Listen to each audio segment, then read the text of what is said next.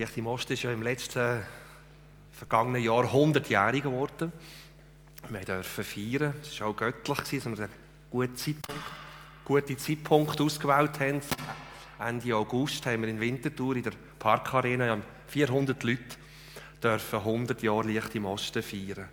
Und unsere Gründerväter vor 100 Jahren, das war ja gerade Ende des Ersten Weltkriegs, das ist ja auch interessant, wie unsere Mission entstanden ist. dass sind rund zwei Millionen Kriegsgefangene, also Russen, russische Krieger, sind in Straflager in Deutschland inhaftiert gewesen, die nicht heim dürfen. Und unsere Gründerväter haben nicht einfach gesagt, jetzt ist Krise. Wir haben einmal, ziehen uns zurück. Wir können sowieso nichts machen, sondern haben gerade in der Krise, in ihrer schwierigen Zeit, haben sie haben sie die Gefangenen besucht und ihnen das Evangelium verkündet. Die haben Russisch können und da sind viele, viele Menschen zum Glauben gekommen. Viele Soldaten. Und als sie dann heim können, haben, äh, sind die in die nach Russland, Ukraine, Moldawien, aber auch bis Zentralasien, Kasachstan, Usbekistan, heim. Und das, ich sehe das so bildlich vor mir, dass sie so wie einzelne Leuchttürme, Lichter, die in ein dunkles Gebiet heimkommen und es sind, wir sagen, tausend Gemeinden entstanden. Durch die Heimkehrer, die Jesus im Herz hatten und weiter von Jesus erzählt haben und Menschen haben Glauben gefunden und Gemeinden sind entstanden in, der sowjetischen, in dem sowjetischen Gebiet. Und die Gründerväter, jetzt lesen wir das Wort, die haben bei der Vereinsgründung 2. Korinther, Kapitel 4, Vers 5 ausgesucht. Wir predigen nicht uns selbst, sondern Jesus Christus. Dass er der Herr ist, wir aber eure Knechte um Jesu willen. Ich möchte das Wort auslegen. Wir predigen nicht uns selbst, sondern Jesus. Ich glaube, der hat es schon in unserem Leitbild auch gesehen. Und auch da, der als Gemeinde haben das als Ziel. Jesus soll im Zentrum stehen. Und wenn wir nach Hause gehen, dann, soll, dann wollen wir die Liebe von Gott und Jesus Christus ins Zentrum stellen. Ich glaube, da haben wir jetzt schon viel gehört. Ich glaube, das ist für uns klar. Dann lesen wir, dass er der Herr ist. Das ist eine wunderbare Aussage. Auch gerade in einer Krisenzeit, wo wir jetzt drinnen stehen, oder wenn ich unterwegs bin, oder wo wir sind, er ist Herr. Ich bin sich Knecht, er ist Herr. Manchmal hat man ja fast das Gefühl, Gott sind die Fäden aus den Händen gefallen. Oder manchmal schläft er recht zwischen dass wir so schwere Zeiten haben. Aber wir können auf 2000 Jahre Geschichte zurückschauen und wir finden immer wieder in dieser Geschichte Schweres, Krisen, böse Zeiten. Ich glaube, in unserer Welt ist vieles nicht gut. In unserer Welt gibt es viel, viel Ungerechtigkeit, viel Dunkles. Aber Gott ist gut. Und Gott macht es gut. Und das dürfen wir einfach nicht, nicht vermischen. Auch wenn ich im Krieg bin zum Beispiel, oder wenn man, ich sehe so viel Not, könnte man manchmal plötzlich denken, Gott, du bist ein Gott von der Liebe. Schau doch das Kind an, wo in einer Familie aufwachst, wo die Eltern immer betrunken sind, wo sie zur Nacht in einem Bett schlafen und man nicht mehr weiss, was wer was macht.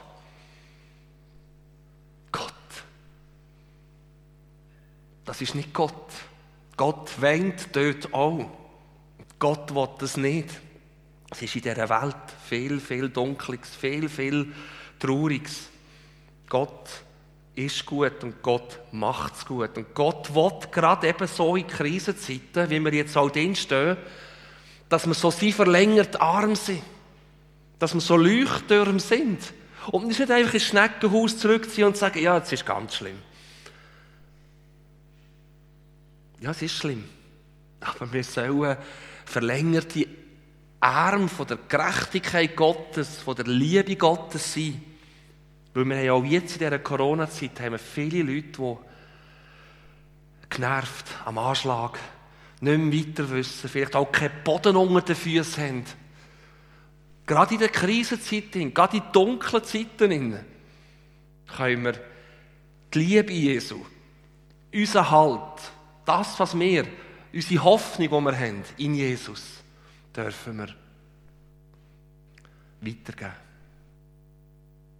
Ich habe zwei, zwei, drei Beispiele aus der Bibel, wo man sieht. Nehmen wir mal der, nehmen wir den Josef zum Beispiel. Wir haben das, die Geschichte schon x-mal gehört. Der Josef, der seine Brüder verkaufen, einer Karawane mitgeben. Stellt euch mal den Josef vor, was der für Gefühl hat müssen haben.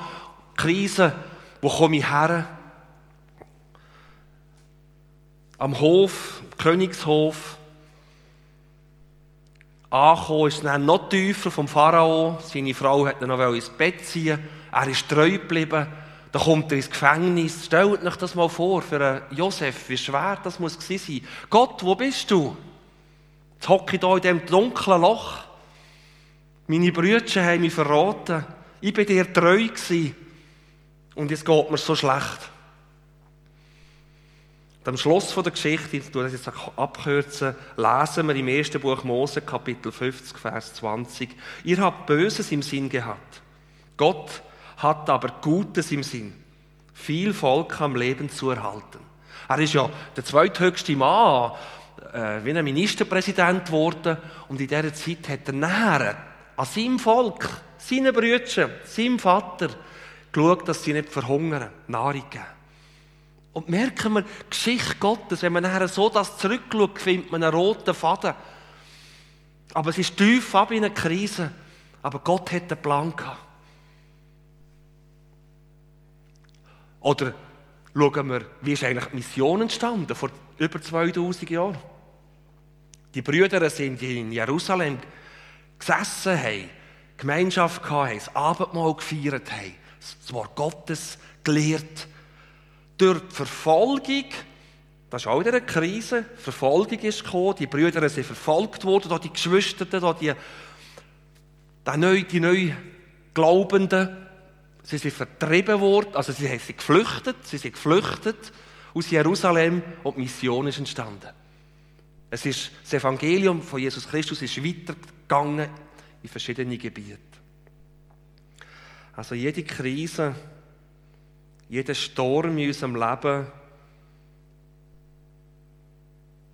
ist nicht einfach ein Aufgeben, sondern Gott will uns auch da drin als Knechte von ihm, als Botschafter von ihm brauchen.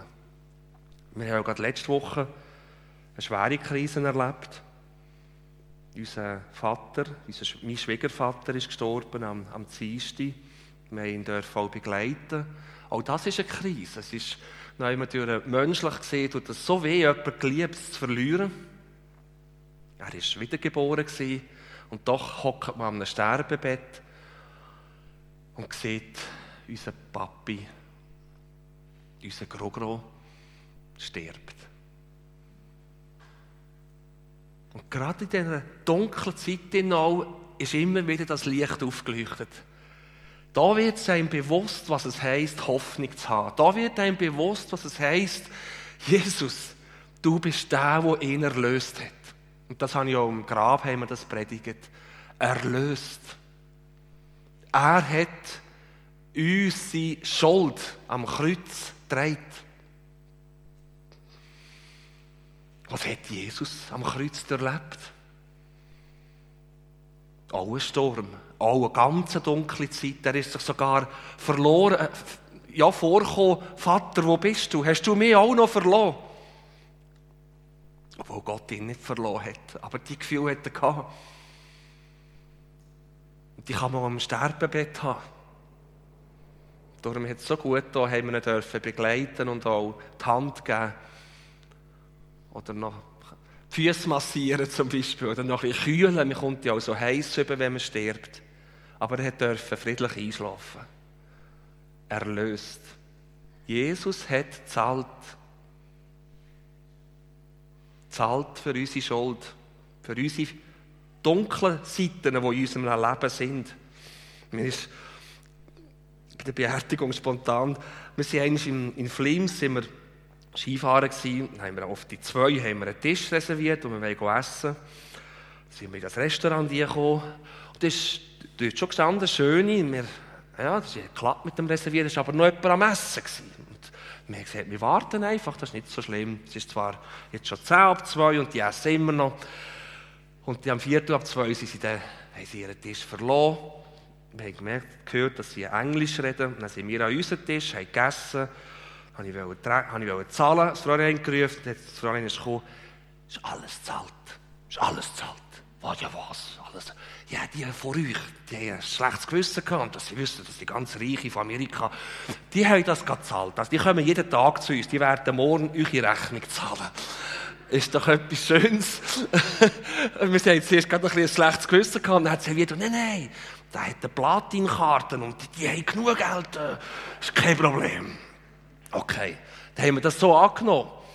Ein unverdientes Geschenk. Und ich glaube, bei Jesus ist es noch viel, viel mehr. Das muss uns immer wieder bewusst sein und Jesus danken. Du bist unser Rettungsanker. Du bist der, der uns durch den grössten Lebenssturm durch, wenn wir auch sterben, ziehst du uns heim. Das ist unsere Hoffnung.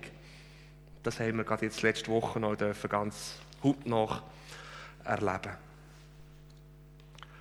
Und sie sind froh, dass der Bernd jetzt daheim ist. Er war ein Seemann. Der war auf allen Weltmeeren. Wir haben das Seemannsbuch von ihm vorgenommen. Der ist Schiffsingenieur von Bremerhaven, hat dann auch seine Frau in der Schweiz lernen kennen. Das ist enorm. Die sind sechs, sieben Monate auf See gewesen. Und äh, jetzt darf er im ewigen Hafen bei Gott daheim sein. Dann der nächste Punkt in unserer Predigt, das ist der dritte. Wir aber, eure Knechte, um Jesu Willen. Wir sind Knechte von Gott, sagt der Paulus. Oh, Knecht. Ich weiß nicht, das die Gott, die jungen Leute, willst du noch ein Knecht sein? Oder meine Bibelübersetzung heißt sogar ein Sklave Gottes. Tönt hart. Rassismus. Was? Ein Sklave von Gott? Ein Knecht von Gott? Tönt so Oh, schwierig. Und auch da, der Paulus meint das gar nicht negativ. Der Paulus sagt, hey, es ist ein Vorrecht. Es ist eine Ehre, wenn du ein Knecht von Gott bist. Weil der Gott ist nicht ein Sklavenhändler und einer, der schlägt und nur die ausnützen dass du nur für ein paar Euro schaffst und kaum zur Ruhe kommst. Nein, der Gott will dich begleiten, will dich fördern, will dir helfen, dass du darfst ein glücklicher Knecht sein Wenn du Kleider sammelst, dass du darfst dich sehen, ich bin da so ein Kettenglied in dieser Mission Gottes. Ich darf da dienen. Und so meint der Paulus. Es ist das Vorrecht, Knecht Gottes zu sein bei dem gütigen, grossen Gott. Ich glaube, ich schließe einen ab mit dem Wort, wir lesen es nochmal, 2. Korinther 4, 5. Wir predigen nicht uns selbst, sondern Jesus Christus, dass er der Herr ist, wir aber eure Knechte um Jesu willen. Amen.